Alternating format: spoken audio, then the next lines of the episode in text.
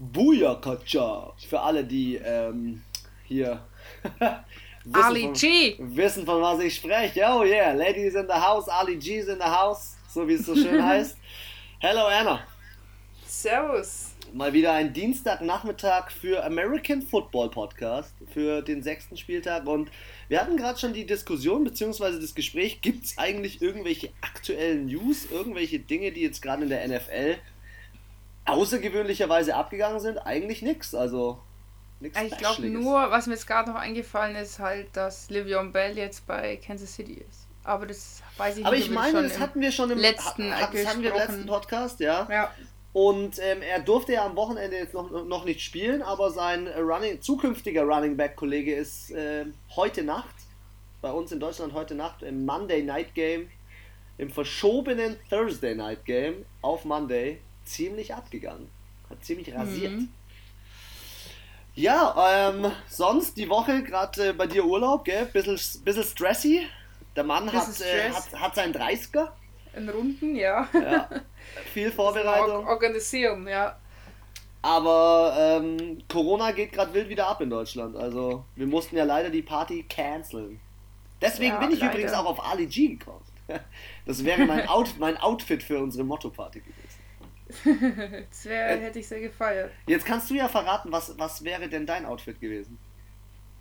Ja, ich hatte es noch nicht so ganz fertig. Ich wollte irgendwas mit so einem, so einem Fake-Pelz anziehen oder so, so einem riesigen fetten Mantel mit so einer Cat-Eye-Brille und so fetten Brillis an den Fingern. Und dann Ich irgend hab so schon ein online heißes gegoogelt. Cardi B-Outfit dazu gemacht. Uh, yeah. Ich habe schon online geschaut, ob es irgendwie so Grills gibt für die Zähne, die man draufdrücken kann. Also. Gibt es, ja, aber die, also diese, das sind wie für Vampirzähne, so schauen die dann aus und die, jeder, der die schon mal anhatte, weiß, die muss man eigentlich nach, mindestens nach einer Stunde raus, weil es einfach nur noch drückt und wehtut. Und ähm, sowas, was jetzt Ludacris hat, das ist natürlich extra vom Zahntechniker angefertigt und das sitzt wie eine Eins und mit denen kannst du auch den ganzen Abend rumrennen. Ja. Aber Ja, es gibt tatsächlich auch so, so, ja, wie so Vampirzähne halt.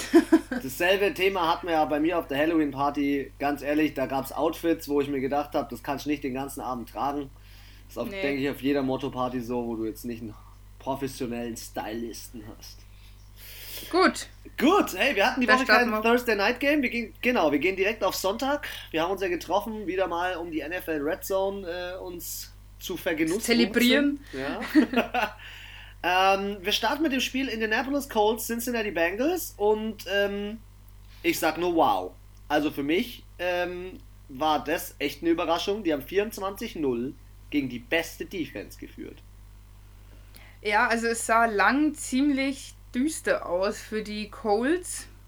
Aber wir haben es ja auch gesagt am Sonntag, The Witching Hour, Ja, da wo die Also Hexe die- kommt. die, die verhexte Stunde sozusagen, ähm, betiteln die bei der Red Zone quasi die letzte Stunde, bevor ungefähr das Spiel vorbei ist. Und ähm, ja, da passieren meistens die größten, die meisten Turnovers und auf einmal, äh, ja, da denkt man, man hat ganz viele Spiele im Tippkick richtig und auf einmal sind dann fast alle falsch. So wie in dem Spiel, also die Bengals waren ja 24-0 in Führung, dann haben sie doch noch vor der Halbzeit 21 Punkte kassiert. Die Defense ist völlig zusammengebrochen.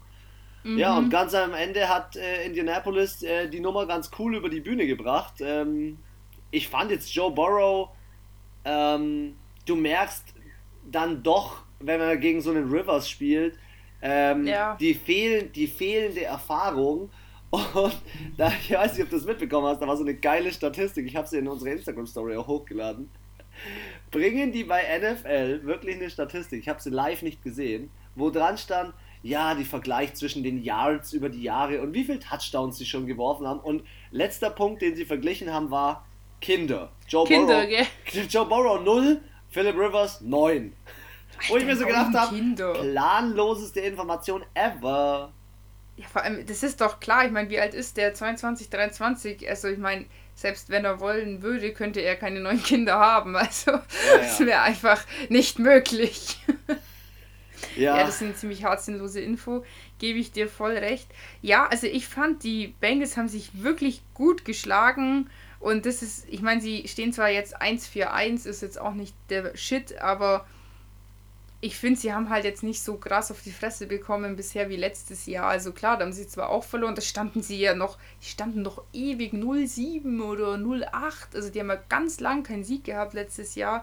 Den haben sie immerhin ein Unentschieden. Und ähm, ich fand, sie haben sich trotzdem gut verkauft. Also. Ja, du führst nicht ohnehin einfach so. Sie haben wirklich mit ihrem Gameplan, denke ich, von Anfang an, nicht nur mit Philip Rivers, sondern auch jetzt mit T. Higgins, dem Rookie mit 125 Yards, richtig Gas gegeben. Ich denke, das generelle Problem ist einfach das, dass sie nur einen Rushing, äh, dass sie nur drei, drei Rushing Touchdowns gemacht haben und keinen Receiving.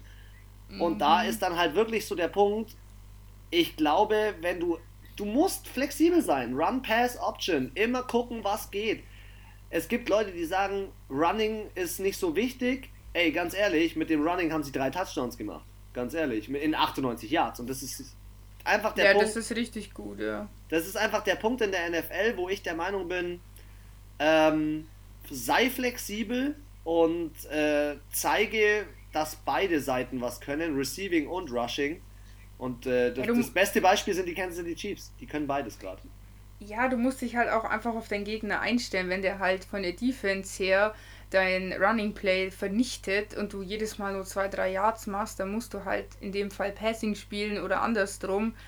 Ähm, aber man sieht auch halt wieder in der Übersicht, dass die Colts einfach ein bisschen effektiver waren. Sie waren 10 Minuten weniger auf dem Platz und hatten im dritten Versuch 63 Prozent. Das ist schon gut im Vergleich zu 47. Das ist stabil, ja. Und das ist, glaube ich, so, war jetzt hier das Zünglein an der Waage, ähm, warum es dann doch und ja, auch Yards per Play 7,2 Yards im Vergleich zu 5,5 von den Bengals. Das ist dann halt so doch hier und da ein bisschen besser gewesen. Das war dann vielleicht auch die Erfahrung von Philip Rivers. Und dann heißt die Defense ja, muss man sagen, in der zweiten Halbzeit ja aufgewacht von den Colts. Da haben sie nämlich nur drei Punkte zugelassen. Eben. Also, also eigentlich haben sie im Zwo in der zweiten Hälfte so gespielt wie die restliche Saison oder bisherige Saison, aber in der ersten Halbzeit hatten sie irgendwie ein bisschen Blackout. Voll. Also ich hätte nicht gedacht, dass sie von dem Team mit dem Rookie Quarterback wirklich als beste Defense und ich habe mir die Stats gerade nochmal aufgemacht. Team-Stats mäßig sind sie immer noch. Ah ne, sind sie inzwischen nur noch Platz 3 dadurch. Tampa Bay ist auf den ersten gerutscht und die Steelers auf den zweiten. Aber sie mhm. waren die Besten. Und dass sie da 27 Punkte machen, Respekt. Respekt. Aber wir waren trotzdem mit unserem Colts-Tipp richtig. Ja, am Anfang, ey, deswegen doch mal zum Thema Witching Hour. Am Anfang sah es so aus, als hätten wir den ganzen Spieltag verbockt. Ja, das stimmt. Ja. Also da waren wenige Spiele, die dann richtig waren am Ende. also am Anfang so rum. Ja, Gut, vom, vier dann, vom Punkt Abstand gehen wir mal in den 2 Punkt Abstand in ein Spiel, das auch am, zum Ende hin spannender war, als wir äh, gedacht haben. Die Ravens also die erste haben, halbe Stunde war ja schon ziemlich lame, muss ja, ich sagen. Die Ravens haben dominiert. Ravens. Ja. Ravens haben dominiert, Lamar Jackson hat wieder einen Touchdown geworfen, einen Touchdown äh, selber gelaufen zum äh, ähm, ähm, im, im Rushing. Ähm, eigentlich waren die Ravens die ganze Zeit dominant, aber die Eagles und auch Carson Wentz, ich möchte ja jetzt mal für Carson Wentz irgendwie so ein bisschen eine Lanze brechen. Ich muss ja wirklich sagen, er tut mir in dem Team echt ein bisschen leid, weil er ist der Einzige mit Miles Sanders als Run Running Back, die irgendwie was auf die Kette kriegen. Ey, in dem Team sind ja. Namen, das sind Namen, die habe ich noch nie gehört. Doch nie. Die spielen mit ihrer dritten oder vierten Reihe.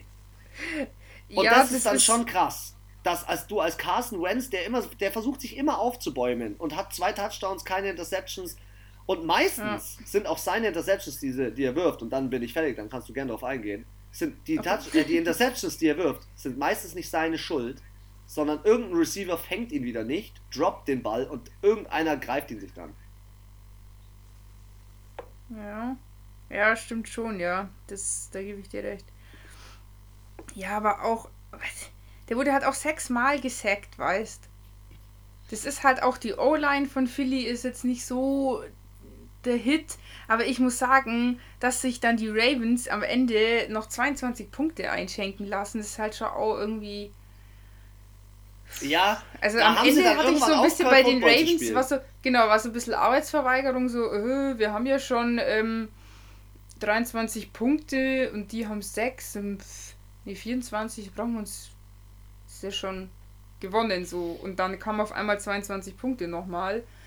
Und ja, manchmal ist ja auch so, dass die Koordinator irgendwie zum letzten Viertel nochmal noch mal was rausfahren. Das gibt ja nicht nur Two-Minute-Offense, es gibt ja hier mit Hail Mary und allen möglichen Techniken und Taktiken äh, machen die das ja. Also ich denke nicht, dass die Ravens Arbeitsverweigerungen gezeigt haben. Sie haben halt sich gedacht, komm, wir geben jetzt ab der ersten Runde äh, gleich mal die linke Spur und Vollgas, zehnten Gang rein und go. Und die Eagles wollten sich halt nicht über, über, überfahren lassen. Aber ich finde auch, zwölf Flaggen Ravens, da hätte man halt, also auch für die Eagles, da hätte man halt auch mehr draus machen können. Also die hätten das Spiel schon gewinnen können. Ich fand jetzt auch, die Ravens waren nicht herausragend an dem Tag, wo man sagen kann, okay, wow, äh, da hat sich jeder schwer getan. Sie waren schlagbar. Dritten Versuch 37%, 25 Philly, also beide nicht berauschend. Ich finde generell, ja. ich finde generell so strafentechnisch war diese Woche oder generell so in der NFL gerade richtig viel und Echt? auch richtig Punkte. wenig fand ich. Fandest also entweder war es viel, also Tampa Bay hatte, muss ich nochmal vorgreifen, keine Flagge, gar keine. Wie schafft ja, der, man das, vier das Stunden zu spielen, um gar keine Flagge zu bekommen? Also wegen gar nichts. Das ja, fand ich da, richtig. Okay, also, dann lass es mich vielleicht und ich finde jetzt auch drei, also ich finde, entweder waren es extrem viele wie zwölf oder drei, was ich wiederum eigentlich relativ wenig finde. So fünf, sechs, sieben finde ich jetzt normal und alles so über acht, neun, alles über zehn ist eh viel zu viel, finde ich persönlich. Aber generell ist es schon so, dass, dann lass es mich anders formulieren, viele meines Erachtens dumme Strafen sind, denn durch das, dass natürlich Corona-technisch keine Fans im Stadion sind, äh, wird ganz anders auf dem Feld kommuniziert. Vielleicht lass, lass es mich so sagen. Da wird ganz anders kommuniziert ja. und die hören immer ihre Spielzüge und dadurch verändert sich natürlich auch die Reaktionszeit. Ich finde viele Pass Interference, das merke ich in der letzten Zeit irgendwie, dass mhm. äh, die, die Receiver da hingreifen. Das ja.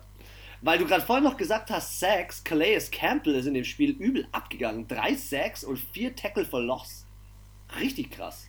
Also die Ravens haben in ihrer Defense ähm, meines Erachtens sind sie, ist das zweitstärkste, ihr Rushing ist das stärkste, ihr, ihr, ihr Receiving, so, ihr Receiving finde ich echt ein bisschen schwach, muss ich gestehen. Also sie haben zwei gute Tight Ends, aber irgendwie bringen die am allermeisten über ihr Rushing weiter dazu. Wenn ich mir das wieder angucke, Jackson läuft, Dobbins läuft, Gus Edwards läuft, Mark Ingram läuft, aber ich glaube, der hat sich sogar verletzt. Ich glaube, hm. Mark Ingram hat sich verletzt. Da bist du mal ein bisschen mehr drin. Ja. Im Großen und Ganzen war es für das, wie dominant es eigentlich war, zu, äh, war es am Ende zu knapp. Ich fand, es war jetzt auch kein mega geiles. Das war halt so ein mittelmäßiges Spiel, fand ich jetzt auch. Das finde ich, sieht man auch in den Zahlen. Also. Dann gehen wir doch. Wie gesagt, sie hätten sich am Ende nicht so noch so, so viele Punkte reinmachen lassen. Das ist ein bisschen fahrlässig.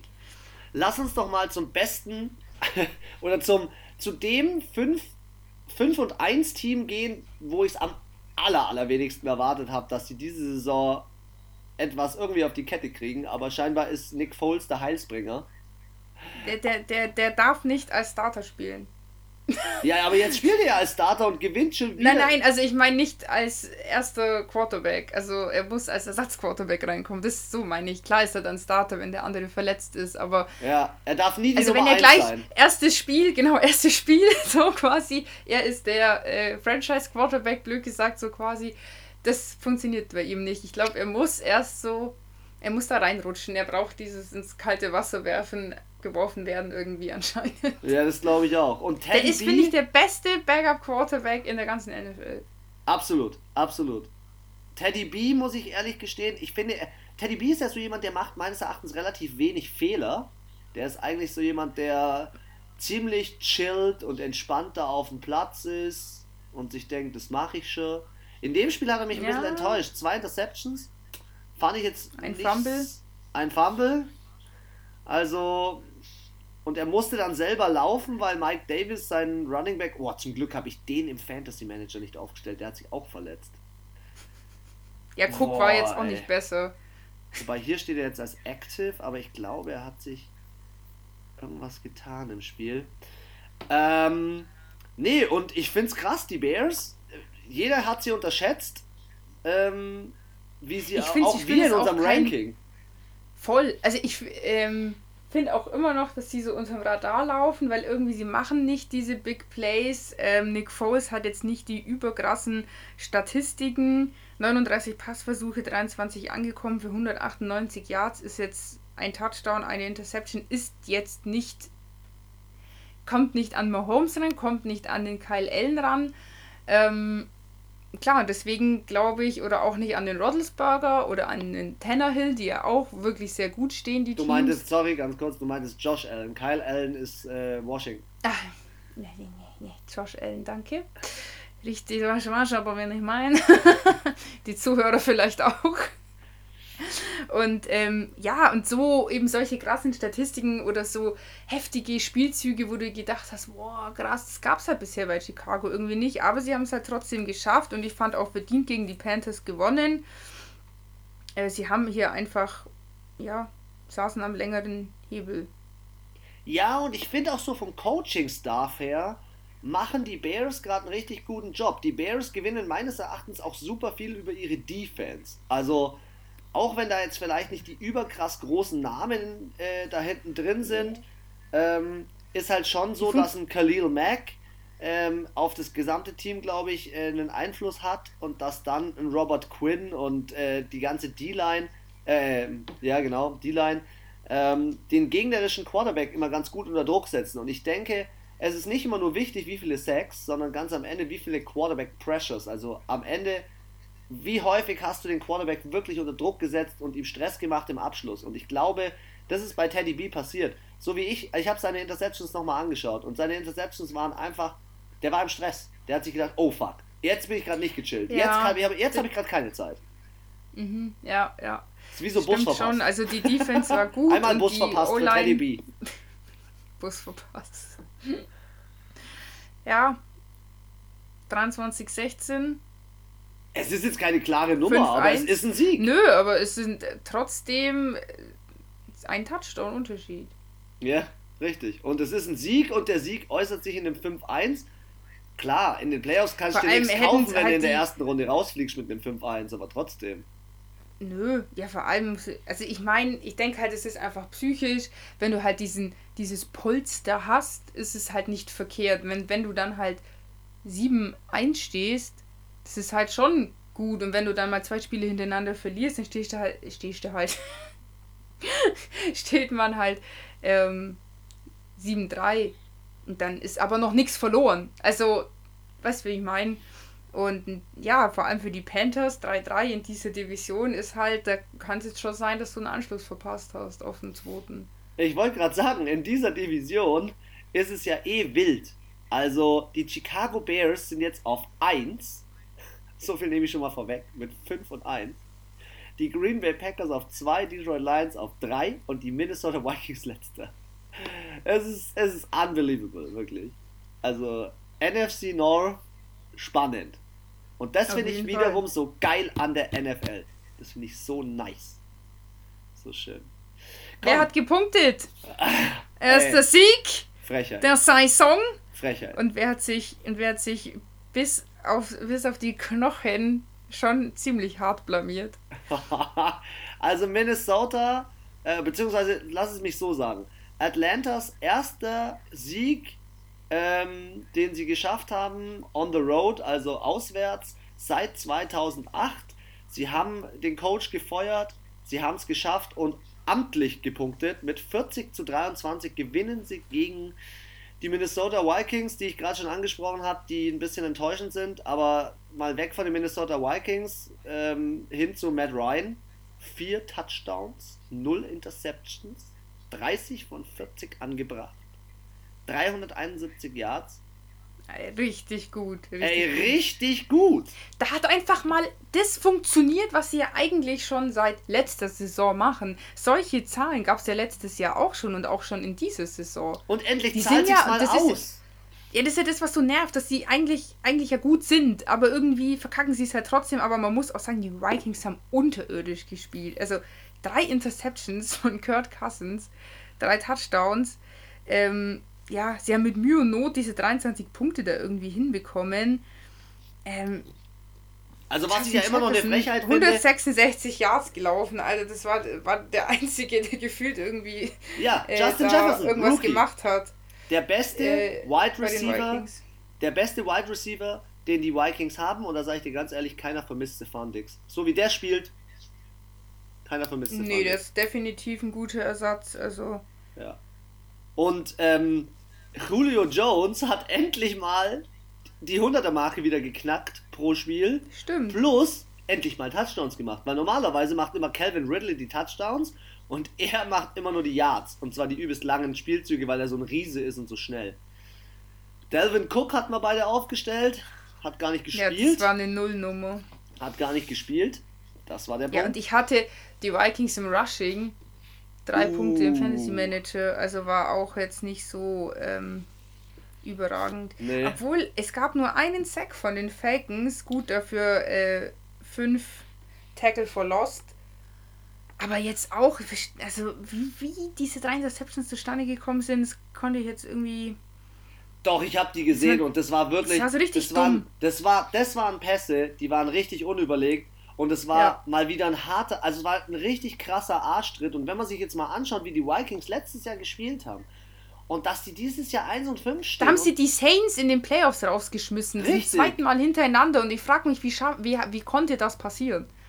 Ja, ich frage mich eher, wie, wie kann ein Team psychisch von dem einen zum anderen Jahr so einen Umbruch bekommen und so kassieren. Also, ich schaue mir jetzt hier gerade an, ähm, Boxscore, da steht dran, Atlanta erstes Viertel 10, zweites Viertel 10, drittes Viertel 10, letztes Viertel 10. Voll geil, gell? Das In jedem so Quarter 10 Punkte. Richtig schön für so, für so einen Zahlenfreak wie mich schaut das einfach schön aus. 10, 10, 10, 10, 10. Jetzt pass mal auf, die Frage, die ich mir immer dabei stelle, ist, ganz ehrlich, wenn ich im ersten Viertel 10 Punkte kassiere, dann gucke ich mir doch schon mal so ein bisschen an, was der Gegner gemacht hat, um diese 10 Punkte zu bekommen und versucht es abzustellen. Sie haben, sie haben es in diesem Spiel nicht geschafft, die Probleme abzustellen. Und das sehe ich als die größte Problematik ähm, in dieser Partie. Ja, also auch 32 Yards Rushing, das ist ja unterirdisch und das für ein, eigentlich schon ein Team, die gute Rusher haben. Für das, dass in der Woche davor Dalvin also Cook über 100, 150 gemacht hat. Das ist, das ja, ist. also die hatten einen schlechten Tag plus meiner Meinung nach einen Einbruch. Alter, die Falcons waren 40 Minuten auf dem Platz. Ja, ja, habe ich auch gerade gesehen. Das ist ja, einfach, also das ist Dominanz. Ja, also das ist Dominanz. Die haben die richtig an die Wand gespielt. Äh, anders kann man es gar nicht sagen. Und für mich, der Trainer äh, oder der Coach von den Vikings sitzt äh, wahrscheinlich jetzt auch auf dem heißen Stuhl. Absolut. Also der. Weil 1-5. Der, dem glühen Puh. die Probacken, dem glühen die Probacken, ja, voll. Ja, also ich glaube, der hat noch einen Spieltag, selbst siebter Spieltag. Und wenn da, ich glaube, wenn da nochmal sowas passiert, dann ciao, Kakao. Weil die Mannschaft funktioniert ja. Also an sich, an sich sind die Minnesota Vikings, wenn man sich das jetzt mal anguckt, letztes Jahr wurde Kirk Cousins wegen unter anderem einem richtig guten Passer-Rating relativ weit oben einge, einge ähm, gerankt halt. Ähm, und das verstehe ich nicht. Das ist für mich völlig unverständlich, wie man so einen Absturz erleben kann. Der mhm. ist, ich hatte ja keinen, ähm, das war ja jetzt kein Hirngespinst, sondern das war für mich jetzt und ich hoffe auch für ein paar von euch als Hörer nicht unrealistisch, dass die Minnesota Vikings eine Chance auf Platz 1 haben. Also qualitativ nee. sind die eigentlich eins der besten Teams oder unter den zwei besten Teams in, der, in dieser Division. Aber wenn man jetzt aufs Scoreboard schaut, liegen die zu Recht dort hinten und auch die Spiele haben sie nicht knapp oder unverdient verloren, sondern, nee, sondern auch zu Recht. Voll auf die Fresse, also schon am ersten Spieltag. Ja, na gut, ja. dann schließen wir die mal ab, springen äh, mit einem Team direkt wieder in dieselbe Division der Minnesota Vikings. Aber eins haben wir, noch, haben wir nicht gesagt. Was? Also wir hatten die ersten drei Spiele beide, also ersten drei Spiele beide richtig. Und Minnesota, Atlanta habe ich richtig tippt. Weil ich gesagt habe, die Falcons sollen den ersten Sieg. Du hast an die, an die Vikings geglaubt.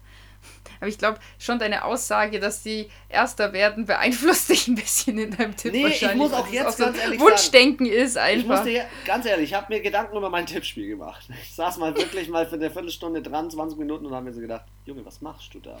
Und habe generell so auf die Punkte geguckt und gesehen, dass ähm, du mit 182 zu 153 Punkten gerade mich anführst und vorführst. Ähm, ich muss ehrlich sagen, ich habe zu ähm, dem einen oder anderen auch schon gesagt, vielleicht mache ich es einfach mal so, dass ich einen kompletten Spieltag nur Absetz tipp. Dass ich einfach nur Absetz tipp. Weil das war für mich kein, es war keine klare Geschichte. Natürlich. Also man muss auch sagen, ähm, bei unserer Abstimmung auf Instagram haben 73% gesagt, die Vikings gewinnen und 27% die Falcons. Also es war jetzt nicht so die klare Nummer. Also man merkt schon, viele täuschen sich und ich werfe nochmal in den Raum. Gibt es jemand, der eine Mal den kompletten Spieltag richtig getippt hat? Melde dich. Ich will das sehen. Das geht nicht. das ist nicht möglich. Nächstes Spiel. Die Lions gegen die Jaguare. Ja, äh, Jaguare. Äh, Detroit gegen Jacksonville. Ähm, da muss ich auch ganz ehrlich sagen, ich bin immer noch zu sehr auf dem Hype-Train von, von, äh, von Gardner Minshew, weil selbst so ein Team wie die Detroit Lions, und ich beschreibe die mal so in meiner Warte, die Detroit Lions gewinnen 34 zu 16 und die Detroit Lions sind so ein Team, das ist so voll unter Radar, also voll so unterm Radar, so, ja, Übel. das ist so. Da kenne ich auch kaum Spiele. Die letzten, genau, und die letzten fünf Jahre ist bei denen einfach so ganz easy, mal up und mal down, aber das ist nie so, dass da ein Spieler spielt, der so voll aus der Reihe tanzt und explodiert. Die sind, ja, ja, da haben wir ja auch geredet am Sonntag. Die sind jetzt weder herausragend noch mega schlecht. Die Spieler fallen nicht auf irgendwie, weder positiv noch negativ. Also da hat jetzt keiner stellt da krasse Rekorde auf oder macht einen geilen Catch. Aber ja, sie stehen jetzt 2-3. Auch so mittel für die Zeit. Also es ist halt immer so, alles so mittel irgendwie. Ja, es ist für mich irgendwie so ein Team, wo ich sage, den traue ich jedes Mal einen Sieg zu.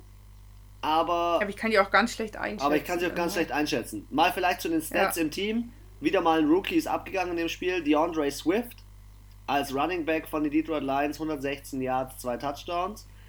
Ähm, auch ein Adrian Peterson, das finde ich eigentlich eine nice Story, der aussortiert wurde bei Washington, weil er vielleicht zu alt war oder nicht ins Team gepasst hat. Scored richtig geil. Ähm, bei den äh, Detroit Lions. Gefällt mir richtig, richtig gut. Ähm, und so im Großen und Ganzen ist es halt einfach so, dass Gardner Minshew sein ganzes Talent mit dem Team nicht umsetzen kann. Ich kann mir auch sehr gut vorstellen, die Jaguars stehen auch 1 und 5, dass die sich vielleicht nächstes Jahr nochmal um den Quarterback bewerben. Mhm. Also, ich, ich weiß nicht, ob die mit Gardner Minshew durchziehen wie haben die das geschafft? Also 31 Passversuche und sind nur 19 angekommen. Ja, es ist unglaublich wenig bei der Verteidigung.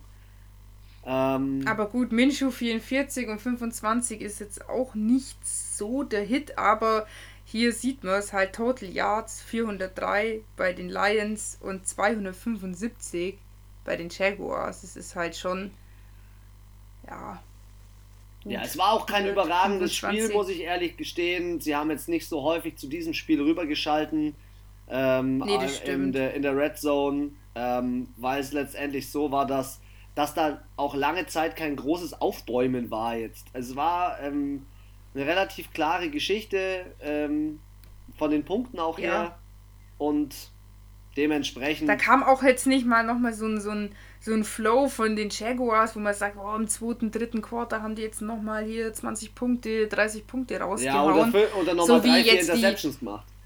Ja, oder so wie, wie die Eagles halt nochmal Gas gegeben. Das ist da 3, 7, 6 Punkte in den Quartern geholt, ist jetzt nicht äh, überragend. Und hier sieht man es auch wieder. Time of Position, 10 Minuten weniger Jacksonville als Detroit und das erklärt dann auch den Spielstand am Ende vom Tag. Komm, Meiner Meinung nach. Dann, dann finishen wir dieses Spiel hier in unserem Fuchsradar, was wir übrigens noch gar nicht Aber gesagt haben. Anna, wir haben noch gar nicht gesagt. Leute, das ist Fuchsradar. Nächster Podcast ja, stimmt. ist die Game Prediction. Jetzt kommst du. Ich muss auch sagen, ich habe ja hier richtig getippt, aber ich bin mir nicht sicher, ob ich nicht das falsch rum eingegeben habe, weil ich mich eigentlich schon erinnern kann, dass ich ähm, eigentlich auch auf Jacksonville getippt habe. Das muss dachte ich nochmal prüfen. Dachte ich eigentlich auch. Hör ja, das nochmal noch in den Podcast rein. Ansonsten, genau, müssen wir nochmal checken und gegebenenfalls nochmal abändern. Gut. So ehrlich muss ich da jetzt schon sein. okay. Ich freue mich auf das nächste Spiel, weil ich habe für das nächste Spiel gleich eine geile Inside-Story, die ich gelesen habe. Und zwar ist das. Derrick Henry. Ja, auch Derrick Henry, aber ah. Erstmal ganz kurz. Wir besprechen jetzt das Spiel Tennessee Titans gegen die Texans. Und ey, die Texans stehen als zweites Team mit den Steelers 5 und 0. Sonst steht kein Team mehr zu 0. Was geht ab bei den Titans? War die ganze Scheiße, die ganze äh, Facilities, war alles zu. es war alles zu und die spielen da auf, ey, was ist los mit denen? Was ist ja, Derrick Henry 212 Yards, der hat Gestört. Ich komme nicht klar. Der Typ hat dreimal in seiner Karriere seit 2018 ein 200 Yards Spiel gemacht und die ganze restliche Liga hat seit 2018 auch dreimal ein 200 Yards Spiel gemacht. Also der ist so gut hm. wie die komplette Liga im Rushing. Es ist der krankste Running Back. Der Typ ist heftig. Der ist einfach, ja, der, der ballert da durch wie so eine Dampflok. Wie heißt, wie heißt, dein, Insta wie heißt dein Instagram, Anna? The Last King. The Last King. Und es ist wirklich so.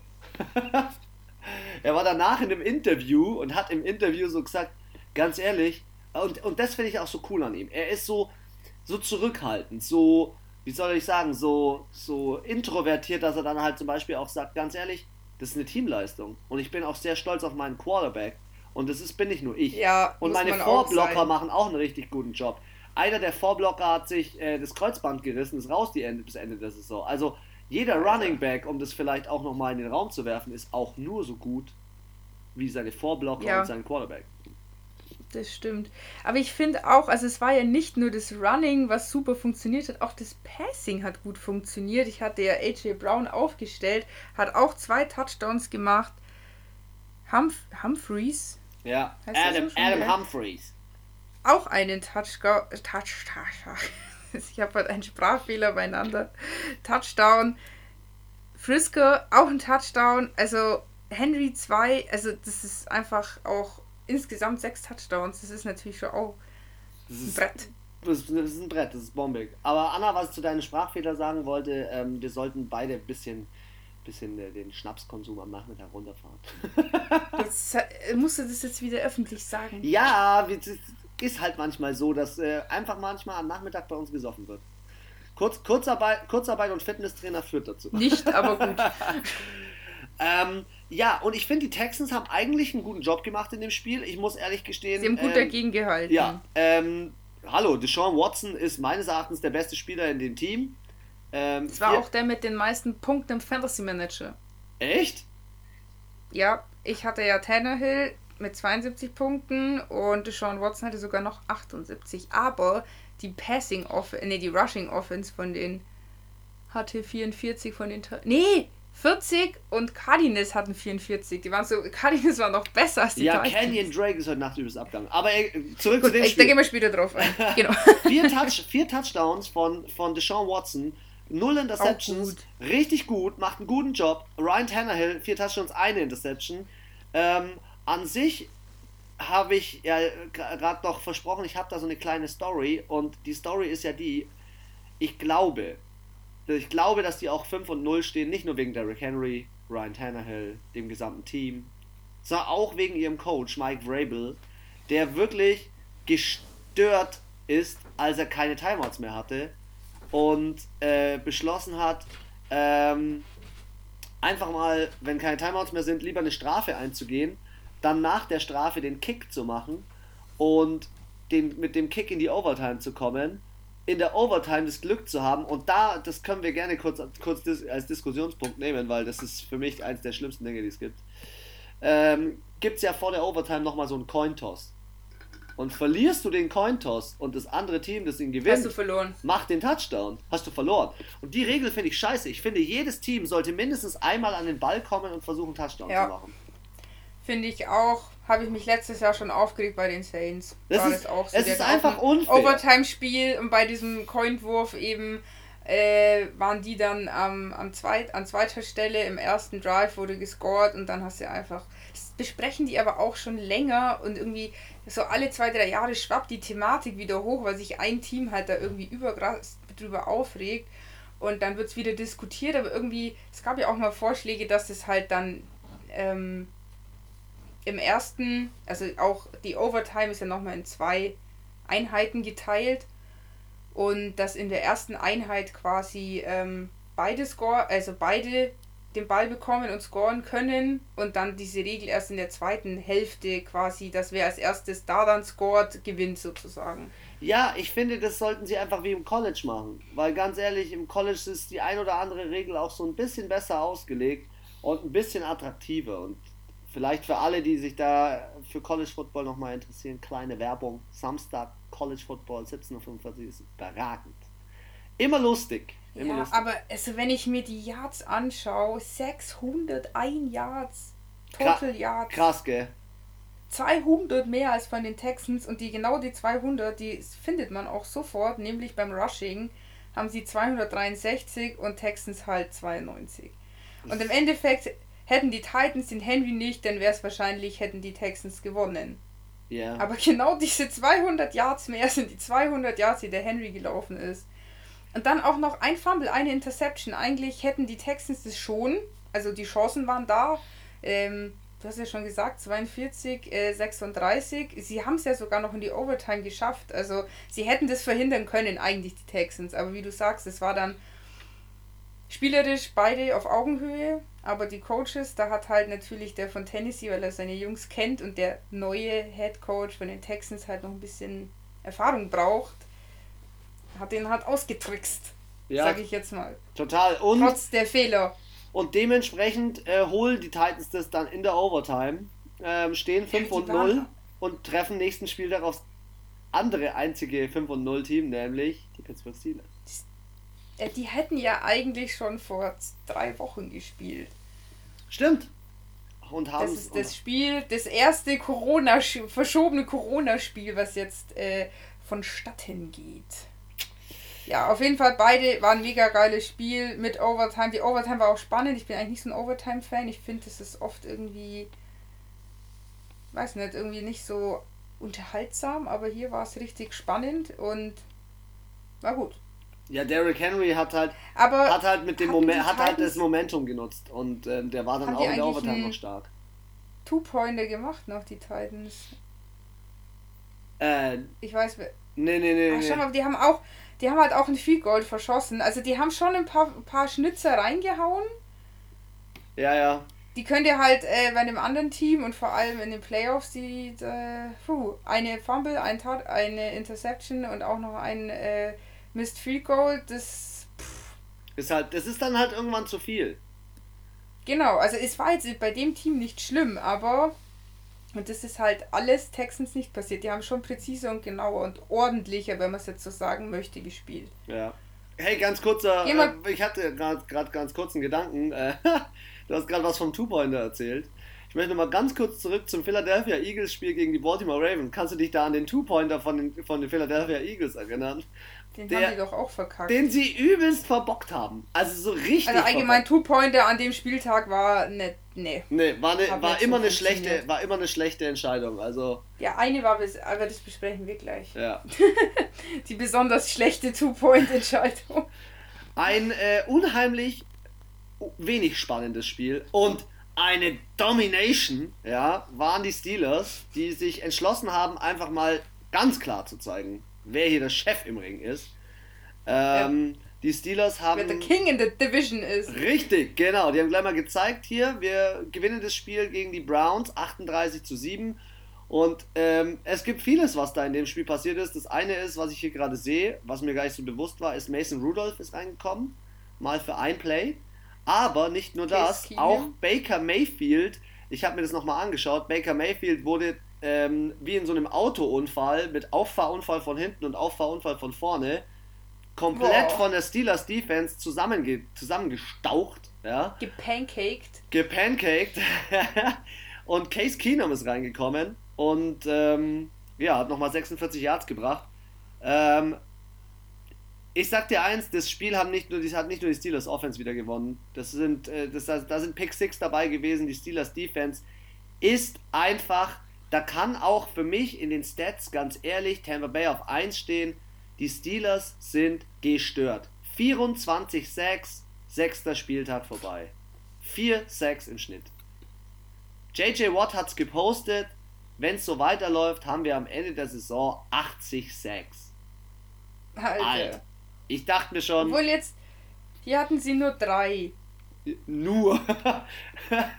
aber auch, das aber dafür ja, auch noch zwei ja, nur, nur auf Home.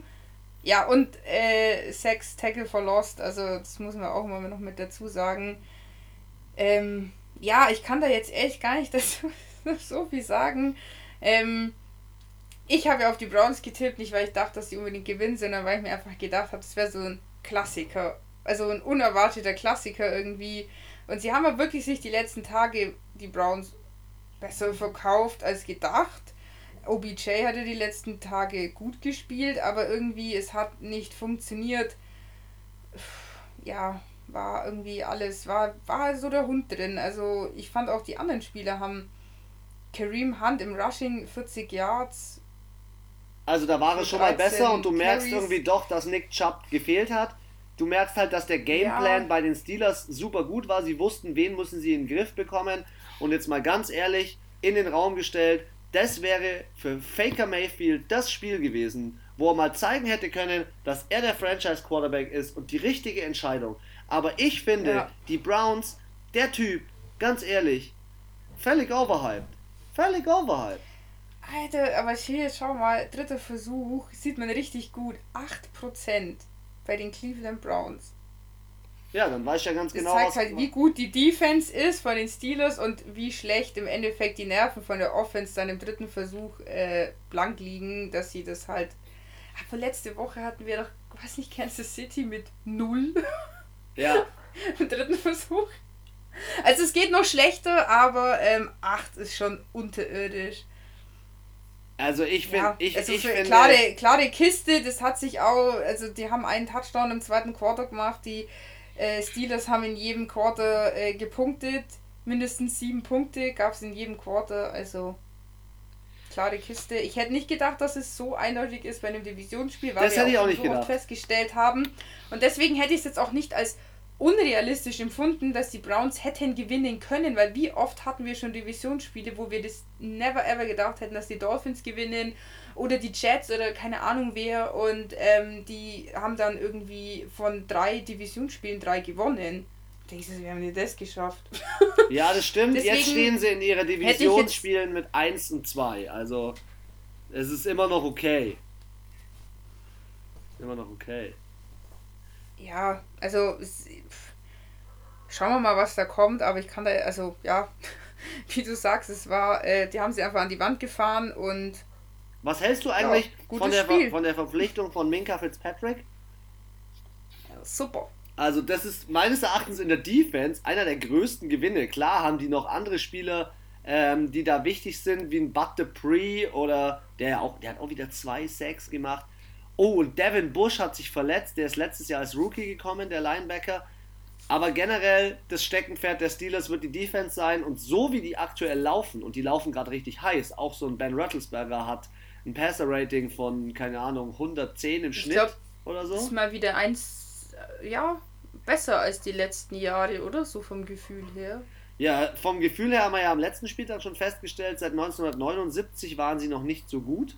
Also das ist echt krass, wie, wie gut sie da sind. Ähm, und generell finde ich, ähm, ja, können sie gerade Mannschaft, also sie können nicht, ich finde, es entscheidet sich jetzt dann am kommenden Spieltag, lass es mich so sagen. Weil ich finde, die Tennessee Titans auch als einziges 5 und 0 Team, das ist, das ist jetzt die Aufgabe, wo du beweisen kannst, dass du wirklich heiß bist. Und wenn du das gewinnst, dann weiß ich gerade aktuell nicht, wer, wer bei den Steelers irgendwie Probleme machen soll. Also. Dann bist du King. Und dann fang, also jetzt mal Hirngespinst, die Titans gewinnen, sage ich jetzt nur, wer, weil es wieder um MVP geht. Und dann schwöre ich dir, wenn die gewinnen, dann heißt wieder, oh, Tannehill, MVP, bla bla bla. Und dann redet wieder keiner über Russell Wilson oder über äh, Josh Allen oder.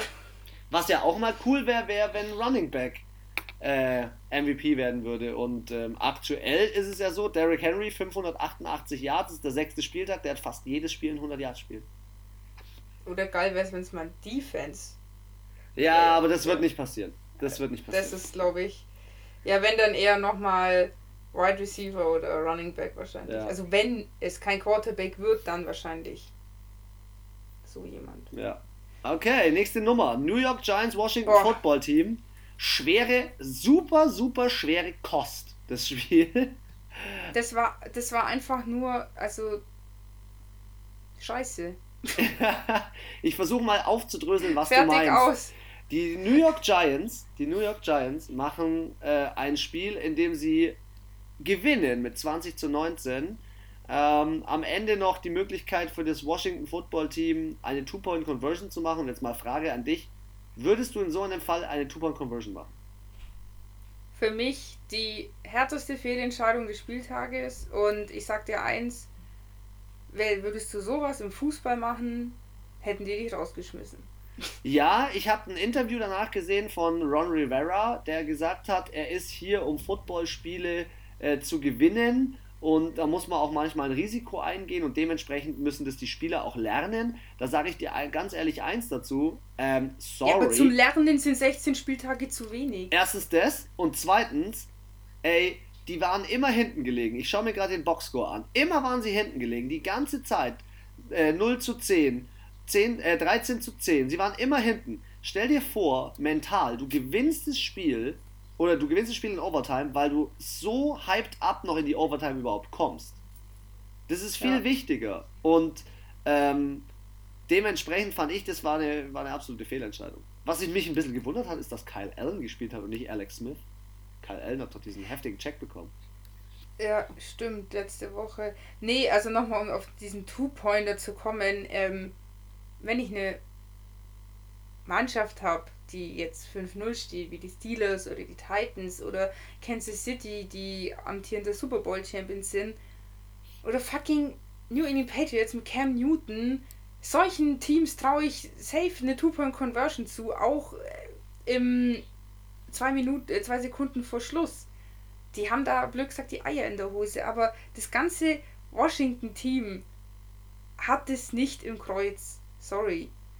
Und das sollte eigentlich, also nee. Haben sie auch nicht. Das ist ein Team, den, den traue ich das einfach nicht zu. Das ist unfassbar schwierig, das zweimal hintereinander zu machen. Und ich persönlich, so wie ich das jetzt sehe, wenn ich Coach wäre, würde ich sowas vielleicht nochmal fünf Minuten vor oder vier Minuten vor Spielende kannst du sowas noch machen, weil falls du dann doch nicht scorest, kann, hast du immer noch vier Minuten Zeit, doch nochmal zu punkten mit einem ähm, Field Goal oder sonst was. Ja, aber so. Aber zwei so, Sekunden vor Schluss. Und so den Also dann mache ich, dann nehme ich den Kick, gehe in die Overtime und rock das. Und das ist, aber es gab, wer hat das so gemacht? Genau, die Titans. Die haben dann nämlich gekickt und sind dann so in die Overtime gekommen. Keine Two, die hätten auch eine Two-Point-Conversion machen können, aber das war halt einfach dumm. Vom Ron Rivera, tut mir leid, es war einfach eine Fehlentscheidung. Ich finde es schade für die für Washington, dass sie da, weil sie haben am Ende nochmal gut aufgeholt. Und sie haben eigentlich Giants, den Giants einen Sieg geschenkt damit. Ja, sorry, das war, also wenn dann die Giants gewonnen hätten in der Overtime, dann hätte ich gesagt, okay, die haben auch hier ähm, sie haben alles gewonnen. Gegeben. Ich will jetzt nicht sagen, dass sie jetzt nicht unverdient gewonnen hätten, aber letztendlich war New York die viel effektivere Mannschaft. Sie haben mit weniger Yards, mit 100 Yards, Total Yards weniger trotzdem gewonnen. Eben. Eben. Mit weniger Zeit auf dem Spielfeld. Ungefähr, ja, sieben Minuten waren sie weniger auf dem Feld. Hatten auch 63% beim dritten Versuch. Uh, hast du, hast du eigentlich, hast du eigentlich die, du hast von dem Spiel, das haben wir ja nur in der Red Zone gesehen, da hast du die Zusammenfassung nicht mehr gesehen. Nein, das wollte ich mir nicht hast, Du musst dir unbedingt, du musst dir unbedingt äh, angucken. Ähm, ich habe das auch in Instagram, Leute. Also wer das nochmal sehen will, äh, schaut euch das bitte an. Ähm, und zwar hat ähm, Daniel Jones, der Quarterback von den New York Giants, den Kameramann so richtig, richtig verarscht. Und zwar war das irgendwie so ein Trickplay, wo er, wo der Daniel Jones selber gerannt ist und dementsprechend äh, 74 Yards oder also auf jeden Fall eine, eine weite Strecke gelaufen ist Und äh, der Kameramann hält die Kamera auf irgendwie die Def Defense- und Offense-Line und ähm, Daniel Jones ist schon längst weg. Ist schon längst übers halbe Spielfeld gerannt und der Kameramann hat gar nicht gecheckt. Also war eine ziemlich, okay. ziemlich lustige Situation. Ansonsten war in dem Spiel ein ziemlich nicer Catch von Dar Darius Slayton, den haben wir gesehen, dieser über die, oh, über die Schulter, ja, kannst du dich erinnern? Der, ja. war, der war ziemlich nice. Ähm, aber ähm, es war ein Spiel äh, eigentlich auf Augenhöhe und man muss wirklich sagen, ähm, Glück für die New York Giants. Sie spielen jetzt diese Woche wieder im Thursday Night Game gegen die Eagles. Mal schauen, ob sie da sich ihren zweiten Sieg holen. Washington, ja, was soll man sagen? Washington verliert das dritte. Washington getippt. Ja, und Washington verliert das dritte, dritte Mal gegen Daniel Jones. Kein Kommentar.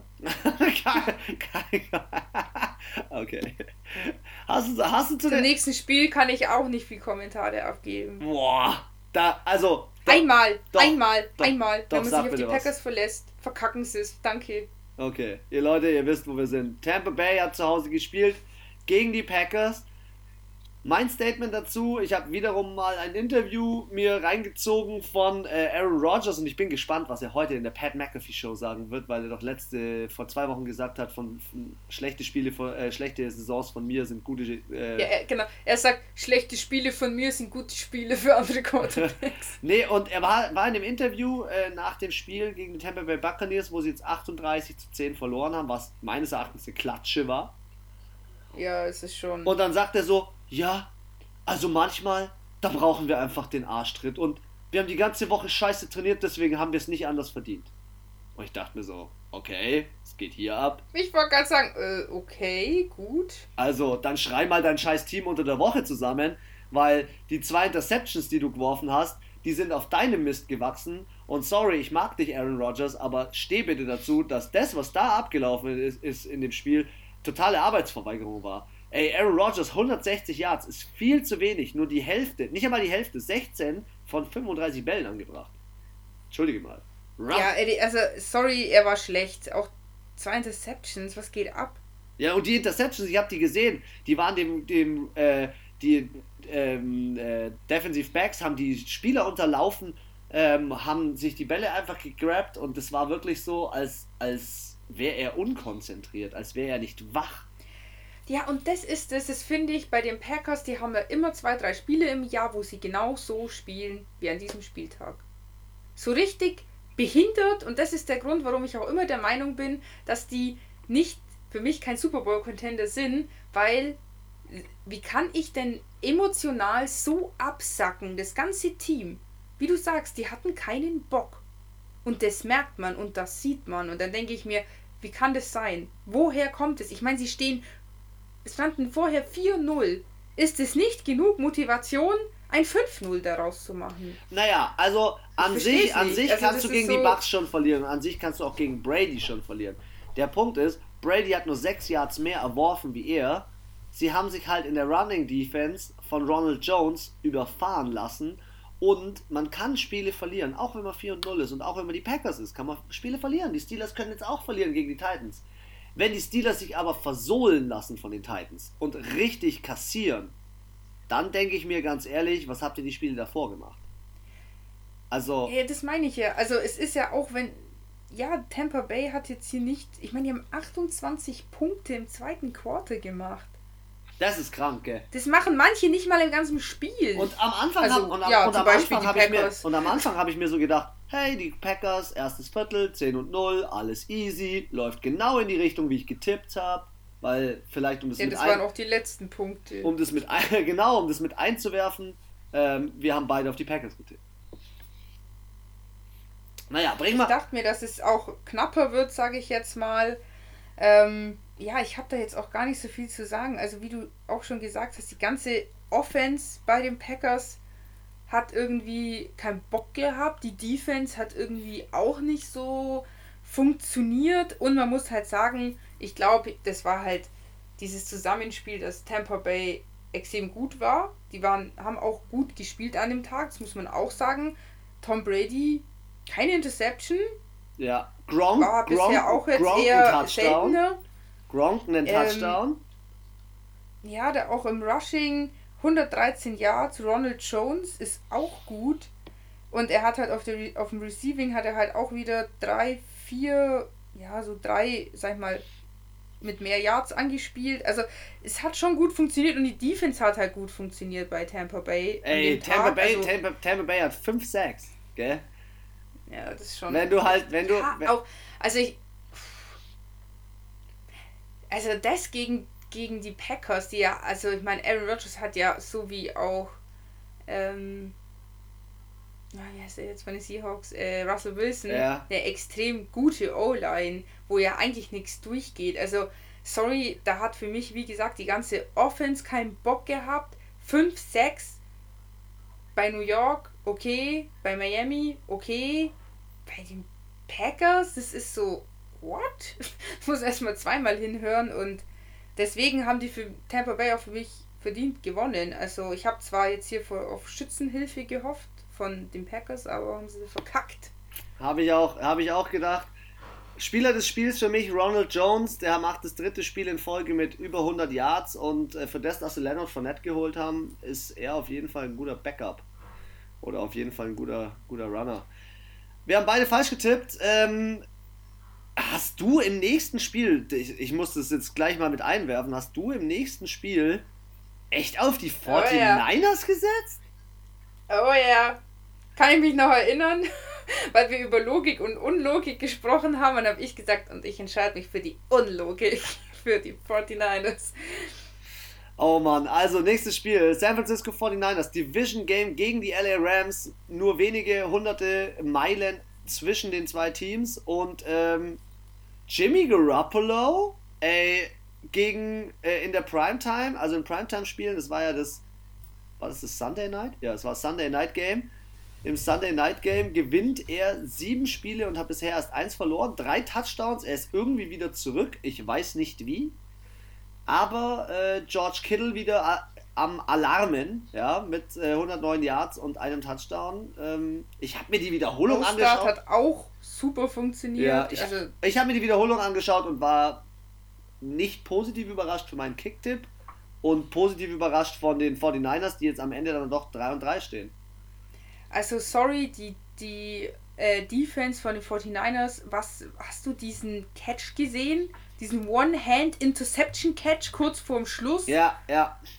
Dachte ich mir so, alter Vater, also was ist denn das? Das war ja so geil und ich fand, die, die Defense hat wieder funktioniert bei den 49ers viel besser. Die Defense von den LA Rams hat bedingt funktioniert. Sie haben, also, halt, sie haben halt keine Sex und wenn die Defense von den Rams keine Sex hat, no. Das will, ja. Und die keine haben überhaupt nicht funktioniert. Ja, also Goff war irgendwie auch nicht, also da war irgendwie das ganze Team war nicht so da, hatte ich das Gefühl. Ich will jetzt nicht sagen, dass sie schlecht gespielt haben. 24-16 ist jetzt auch kein äh, weggebrattert, aber ähm, ja. Sie haben die Rams auf jeden Fall wieder mal wieder auf den Boden der Tatsachen zurückgeholt was ich ganz wichtig finde und ganz gut finde.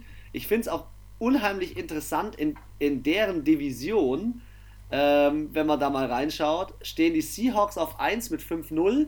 Cardinals, oh stimmt, Cardinals die Seahawks sind ja auch noch ungeschlagen.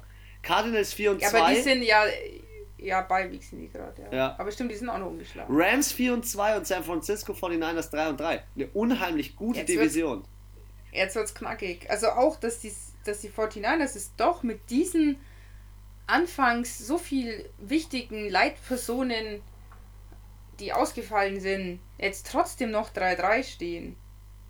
Jetzt. Ja. Ist echt, also hätte ich jetzt so von den ersten ein, zwei Spieltagen, hätte ich gedacht, okay, ciao, das war's.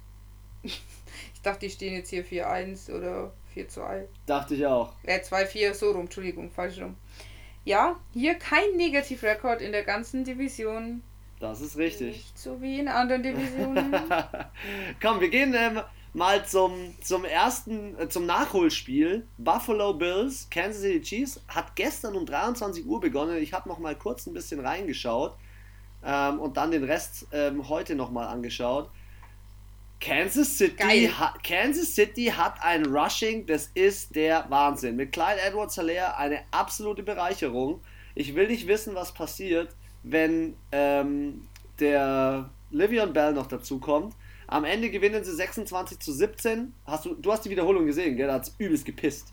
Da war richtig Kackwetter. Echt, das habe ich gar nicht gesehen. Ich gar nicht mitgekriegt. Da, da war richtig Kack, nee. richtig Kackwetter. Und Patrick Mahomes ja, hat. Das kennt ja Kansas City. Ja, aber das, die Bills kennt ja auch mit Schnee.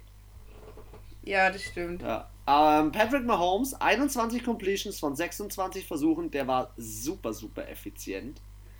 Und gut, ja. ähm, was so ein kleines Problem einfach war, war dann kurz vor Schluss die Interception, die äh, Josh Allen geschmissen hat. Mm. Und seine wenigen Yards. Er hat halt nur 122 Yards aufs Scoreboard gebracht und noch 84 Rushing Yards. Dadurch gewinnst du kein Spiel. Aber jetzt sehe ich schon wieder so was Schönes in dieser Quarter-Übersicht. 7-6, 7-6. 7-6, 7-6. Ja, sie haben auf jeden Fall äh, haben sie echt zweimal einen Point auf der Touchdown gekickt.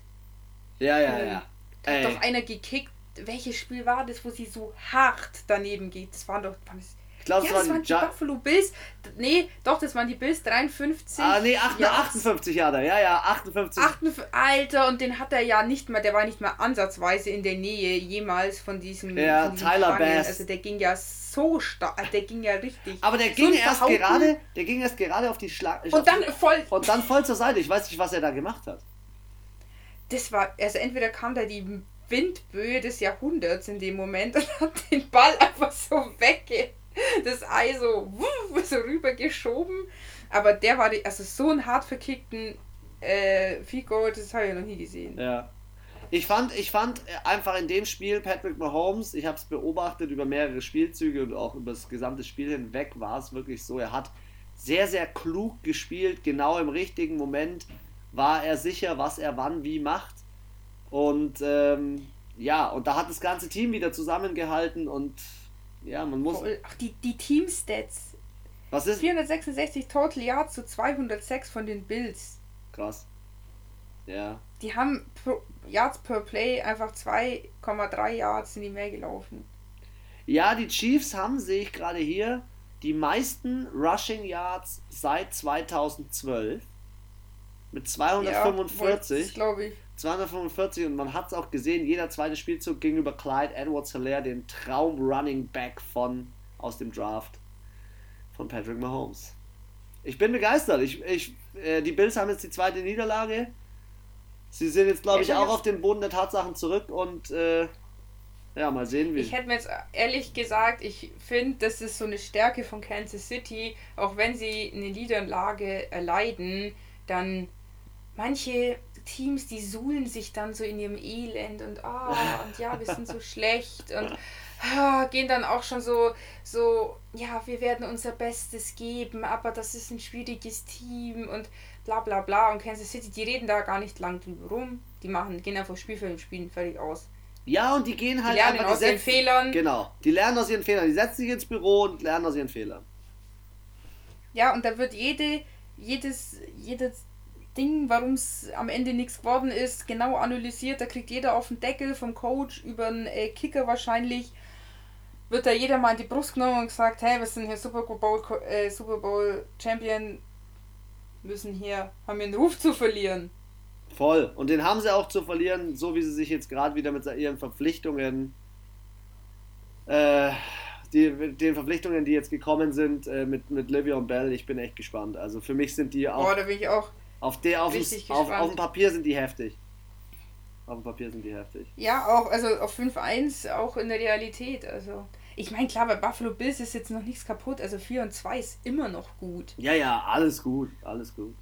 Also da stehen sie auch immer noch vor den Patriots. Hey, lass uns mal zu dem Team, zu dem Team springen, das eine Division anführt mit einem Rekord von 2 und 4. Das Team, dass es schafft, Nein, in fünf, das kann nicht sein. in fünf Spielen in Folge drei, über 30 Punkte zu kassieren. Und äh, die teuerste Defense, glaube ich, fast der Liga zu haben, aktuell von der Bezahlung. Ich spreche von den Dallas. Ja, die hat er. ich spreche von den Dallas Cowboys, Leute. Es tut mir so. Also, wie, wie schlecht war Kyler Murray, bitte? Ja, Prinz. Und 24 also jetzt nur mal so von den Zahlen her. Von den Zahlen 24, her war er nicht gut, ne? Äh, Passversuche und nur 9 angekommen, aber dafür die 988 Yards. Da hat er halt wieder wahrscheinlich so, so lange Dinger raus. Ja, er hat, er hat, zwei, er, schon, er hat zwei Bomben, eine auf Fitzy und eine auf Kirk, äh, also auf Christian Kirk und eine auf DeAndre Hopkins geworfen. Christian also er macht keine Hail Marys, aber kurz davor immer so und er macht ultra lange Pässe manchmal und du denkst dir so, wo geht der hin, wo geht der hin? Und dann kommt unten, im, unten am Fernsehrand so ein ganz kleiner Kopf, irgendwann so schwarze Haare oder so. Und dann siehst du den Running Back oder äh, Running Back kann sich sein, den Wide Receiver und denkst dir so, ah, da kommt ja eine, uh. und dann zack, gefangen, Touchdown und denkst dir so, Alter, was. Ich finde, Kyler Murray macht abartige Spielzüge teilweise. Gebe ich dir vollkommen Wild. recht, auch in dem Spiel. Und er ist schon wieder Touchdown selber gelaufen. Ja, ist er, aber Anna, lass mich dir kurz erklären, warum sie das Spiel verloren haben. Das Spiel haben sie verloren, weil Andy Dalton zwei Interceptions geworfen hat. Punkt 1. Ich habe gesagt, der ist scheiße. Er ist nicht scheiße. Das ist, liegt nicht nur an ihm. Das liegt nicht nur an ihm. Er übergibt den Ball an Ezekiel Elliott und Ezekiel Elliott ist einer der bestbezahltesten Running Backs in der Liga und li liefert diese Saison nicht ab. Er hat nur 49 Yards und zwei Fumbles, beide Fumbles lost und aus den Fumbles ist immer ein Touchdown entstanden dann im gegnerischen Drive. Sorry. Tja, blöd. Also, äh, die Dallas Cowboys, bei denen hakt's nicht nur am Quarterback, nicht nur an der Defense. Boah, da gab's Überall. eine Szene vor den Cardinals, wo ich mir gedacht habe, äh, das war mit dem Fumble, der läuft los und läuft so an der, an der Seitenlinie eigentlich entlang und es läuft einer mit und blockt voll schön für ihn, also die perfekte Position, um für ihn noch vorzublocken, dass er einen Touchdown machen kann zieht auf einmal nach rechts, also Richtung Feld, ins Feld rein und wird natürlich sofort umgehauen und denkt mir so, du Trottel, wieso bist du nicht einfach weitergelaufen? Hättest du gleich einen Big Six gehabt. Ja. Ja, also ich fand, ähm, für mich war das jetzt nicht überraschend. Ich hätte nicht gedacht, dass es sogar so deutlich Ich finde es mega deutlich. Es war die Klatsche. 30 zu 10 ähm, und ja, natürlich hast du recht, es liegt jetzt nicht nur an Andy Dalton, aber wir haben ja selber so eine Regel aufgestellt, alles über 50 Passversuche ist, ist nicht gut. Das funktioniert nicht. Das ist und halt einfach Panik. Bewahrheitet sich wieder unsere Regel. 54 Passversuche, 34 angekommen. Es war für 266 Yards, also schon ähm, mehr als Kyler Murray. Aber eben die zwei Interceptions, wie du sagst, Ezekiel Elliott hat nichts funktioniert. Der Einzige, der einen Touchdown gemacht hat, war äh, der Cooper. Der Cooper ähm, Und das war's wel, Welcher Cooper? Ach, der Amari. Der Amari. Amari Cooper. Ja, sonst hätte ich Cooper Cup gesagt. der Amari, ja. Also ich bin, ich ja. bin hart enttäuscht. Und der CD Lamp hat auch einen Fumble gehabt. Gut, der ist ja nicht verloren gegangen, weil es nicht ganz so.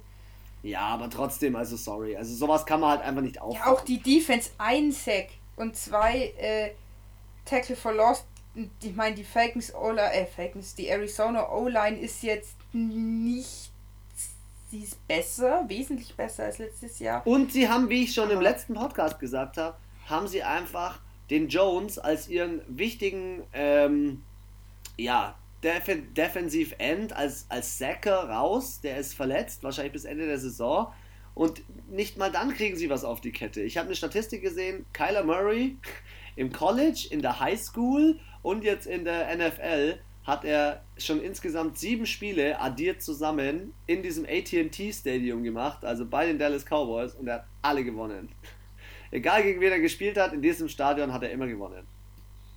Echt? Ja. Richtig nice, Krass. richtig nice. Okay, zurück vom Monday äh, Night zu wahrscheinlich dem nicht langweiligsten, aber weirdesten Spiel, nämlich einem Spiel voller Kicks. Ja, kein einziger Touchdown. Doch, ein Touchdown durch oh, Cam, doch, ein, ein, Touchdown durch Cam Newton. Und er war der Leading Rusher. Richtig, es war richtig, richtig C. Das war das C, Spiel. ja. Zwei, zwei Interceptions bei Cam Newton. Ähm, und dementsprechend zwölf Punkte. Ähm, also noch zwei weitere Kicks. Aber die Broncos haben den Vogel abgeschossen, keinen Touchdown und insgesamt sechs erfolgreiche Kicks. Brian McManus hat äh, in Instagram gepostet, ähm, für alle die, die mich, wie hat er gesagt, für alle die, die meinen, man müsste niemals einen Kicker im Fantasy-Ranking irgendwo aufstellen. Fand ich einen geilen Call, muss ich ganz ehrlich sagen, weil er hat alle sechs Kicks getroffen. Ähm, ich glaube, die Broncos hatten auch Special Team, äh, bestes Special Team der Woche. Ja, wahrscheinlich, wegen den sechs ähm, Fantasy Manager. Ja. Kann gut sein, ja. Unglaublich. Ähm, vielleicht zu den. Also ich fand es schon im, in der Red Zone anstrengend zum Anschauen. Ich weiß nicht, die, die haben beide, sorry, nicht gut gespielt. Nein. Überhaupt, das war für mich beide ein unterirdisches Cam Spiel. Newton, zwei Interceptions. Äh, wie heißt der von den Broncos? Drew Lock. Ah, genau. Drew Lock auch zwei Interceptions. Dritter Versuch, 30 und 28 Prozent. Ich finde beide das Teams. Einzige, die Broncos waren länger auf dem Platz, aber sonst auch Strafen. Nicht mal Strafen gab es. Eine Strafe von New England und zwei von den Broncos. Also irgendwie. Das war auch kein, kein geiles Spiel, wo du gemerkt hast, da ist so Biss drin und die, ah, die haben jetzt Bock, los, ich will siegen. Die haben sich gedacht, passt 2-3, stehen wir gerne am Ende vom Spiel. Ich finde es ja so hart, dass jetzt in der Division von den Patriots die Miami Dolphins mit einem 3-3 vor ihnen stehen. Also das ist auch so eine wilde Division. Buffalo mit 4 und 2, dann klopft Miami schon an. Lass mal Buffalo noch ein Spiel verlieren und Miami 1 gewinnen. Dann klopft Miami ja, jetzt bitte sei mal fair, die haben auch gegen die Jets gespielt. ja. Dann spielt New England mit 2 und 3 und die Jets 0 und 6. Dass bei denen der Coach übrigens noch nicht gefeuert ist, ist auch wild. Ähm, aber egal. Ähm, zu dem Spiel, ähm, die Denver Broncos gewinnen das erste Mal ähm, on the road, also auswärts mal wieder, gegen die äh, New England Patriots seit 2006. Ach stimmt, jemand um Gillette Stadium. Gespielt. Ja, ja, ja, ja, voll krass, gell? Hey, Julian Edelman hat ja auch zwei äh, zwei Bälle geworfen. Ja, ja, das ja, war wieder. Beide angekommen. War wieder irgendein Trick. Geil. Irgendein Trick. Eig eigentlich schon, eigentlich schon cool. Aber ja, also irgendwie auch, wenn die das eingeblendet haben, das war.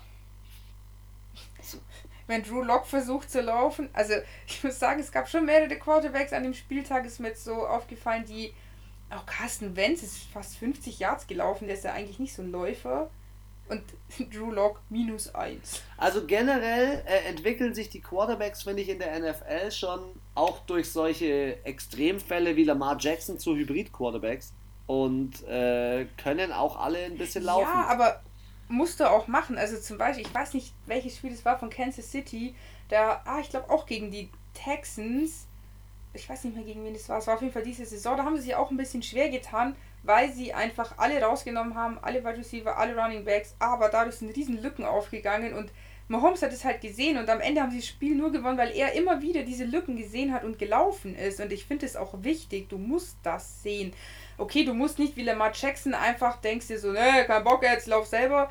Ähm, muss man vielleicht jetzt nicht unbedingt so machen, aber ja, du musst es halt sehen und diese, diese Chance nutzen und dann musst du halt als Quarterback auch loslaufen. Und, und einfach mal Verantwortung übernehmen. Ja, klar, da gehört auch dann dazu, dass man rechtzeitig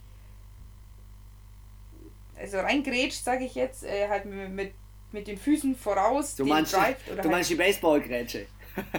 ja, die Baseballgrätsche machst, genau, damit halt dich, du dich nicht verletzt. Also du darfst ja natürlich in die volle Kanne rein. Das ist halt dann wieder dumm. Ja. Ja, aber hier, es war, ich fand es eins der es war eine Schmach. unattraktivsten Spiele. Also ja, es sind allgemein die Defense-Spiele, die nicht immer so. Aber es gibt auch geile Defense-Spiele, aber das war halt ja, ein Touchdown im ganzen Spiel und dann Gewinne nur mit Kicks. Das ist, überleg mal, die hätten jedes Mal dann Touchdown gemacht. Ja. Also wer auf jeden Fall, Aber, wer auf ja. jeden Fall keinen Touchdown gemacht hat und keine einzigen Punkte und das erste das Mal. Erste, erste Spiel, gell? In der Saison war es zu null aus. Das erste Spiel zu null ist, die Miami Dolphins gewinnen 24 zu 0 gegen die Jets. Damit kommen sie meines Erachtens noch ganz gut weg. Ähm, die Jets, weil das, was die Jets aufgefahren haben, war wirklich, das war, das war peinlich. Ja, also wenn man sich äh, mal anguckt. Da denkst du dir, warum geben die Livion Bell ab? Ja, weil, also ich finde, in dem Team läuft ja vieles falsch. Ich, glaub, ich bin da auf der einen Seite der Meinung, äh, der Coach ähm, hat dieses Team in keinster Art und Weise mehr im Griff. Ähm, der Defense-Coach, von dem habe ich dir ja auch schon erzählt, ähm, hat, äh, gibt solche Befehle raus wie, ja, wir wollen, dass der ähm, gegnerische Spieler irgendwie äh, einen Schaden davon trägt und verletzt, äh, eine Verletzung kriegt, verletzt gefault wird. Hey, warst du jetzt eigentlich glücklich an dem Spieltag? Über was? Du hast gefordert. Oh yes. Seit sechs Spieltagen forderst du. Oh yes. Jeden Podcast. Oh yes. Sollen jetzt endlich Tua holen? Ja, und Tua, ey, okay, komm, lass uns das Thema ganz kurz machen. Tua. Sorry, das ich hab's gerade gelesen und hab dich leider da Tua, unterbrechen. Tua hat in dem Spiel ähm, die Chance bekommen, mit zwei Snaps und zwei angekommenen Bällen ähm, zu spielen und hat sich danach nochmal aufs Feld gesetzt und hat den Moment aufgesaugt. Ich habe das Foto auch in Instagram gepostet. Ganz Mhm. ehrlich, ich freue mich so hart für ihn, weil wenn sich jemand so extrem verletzt und dann doch, doch seine Chance bekommt.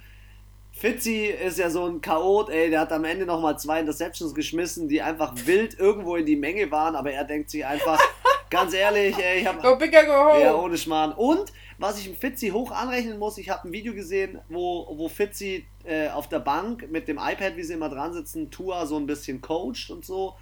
Finde ich nice. Also gefällt mir richtig, richtig gut, ähm, Ja. was da Ja, abgeht. kann ich.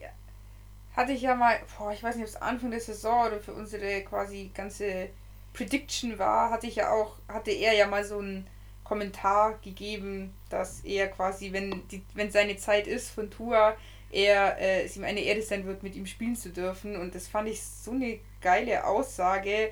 Und das ist so, das Ganze ist das genaue Gegenteil von dieser Rogers Love-Diskussion, da immer, äh, der sitzt unter Druck, der muss sich jetzt anstrengen. Ähm, nee, finde ich, das finde ich schön so. Ich finde, so muss Sport sein und ich finde auch, irgendwann muss man in einem gewissen Alter einfach akzeptieren, okay, irgendwann gehe ich und was hinterlasse ich und am Ende kann ich mich hinstellen und sagen, hey, der war so gut, weil ich ihm so viele Tipps gegeben habe. Das stimmt. Und, Das ist und geiler zu sagen, als ich habe den seine Karriere versaut und habe ihn mit Absicht äh, ins Messer laufen lassen. Das sind für mich, sorry, Untermenschen und sowas. Deswegen finde ich ein schönes Zeichen für Menschlichkeit und auch wie man Sport eigentlich leben sollte. Diesen Teamsport und man sollte da nicht sein Wissen horten. sag- sehe ich ganz genauso, sage ich dir aber auch ganz ehrlich eins. Ähm, der Ryan Fitzpatrick, äh, ich habe mal seine Career Earnings, was er insgesamt verdient hat, mal äh, festgestellt. Und er ist ja seit 2005 in der Liga. Er hat inzwischen schon bei den Rams gespielt, bei den Bengals, Bill? Bills, Titans, Texans, bei den Jets, äh, Buccaneers und jetzt bei den ähm, bei den Dolphins. Und jetzt darfst du mal raten, wie viel er schon insgesamt eingesackelt hat. Gib mal einen Tipp ab. 10 Millionen? Ja. Da hängst du nochmal 60 Millionen dran, dann hast du 71 und dann hast du sein Gehalt über 16 Saisons. Puh. Das ist nämlich der Punkt. Ja, der hat halt dann so viel, weil er, weil er halt so lang spielt.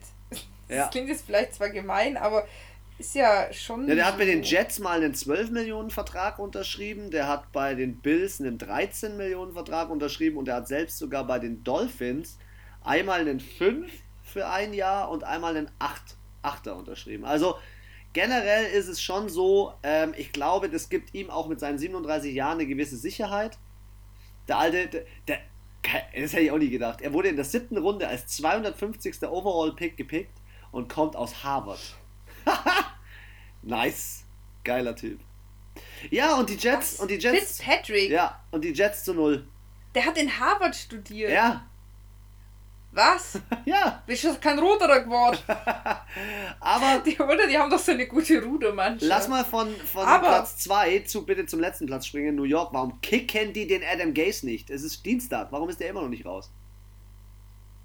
Ja, stimmt, wir haben jetzt, äh, ja, keine Ahnung, also ich weiß nicht, die Jets, die, ich glaube, wenn jemand tankt dieses Jahr, dann die, weil, äh, vor allem, ich habe da mal eine Statistik von diesem Coach gesehen, der spielt ja schon, es ist ja nicht, dass, jetzt, dass er eine Saison schlecht sp- gespielt hat und, sondern es ist ja schon seit vier, fünf Saisons so und ich finde es eh so krass, auch auf dieser Trainer- oder Coach-Position, auch hier für Fu also europäischer Fußball im Vergleich zu amerikanischem Football. Manchmal denke ich mir, Alter, im Fußball, die passiert, wie gesagt, so eine Geschichte wie Ron Rivera, hätte das jemand hier im Fußball bei Barca gemacht oder so, weg, sofort gefeuert.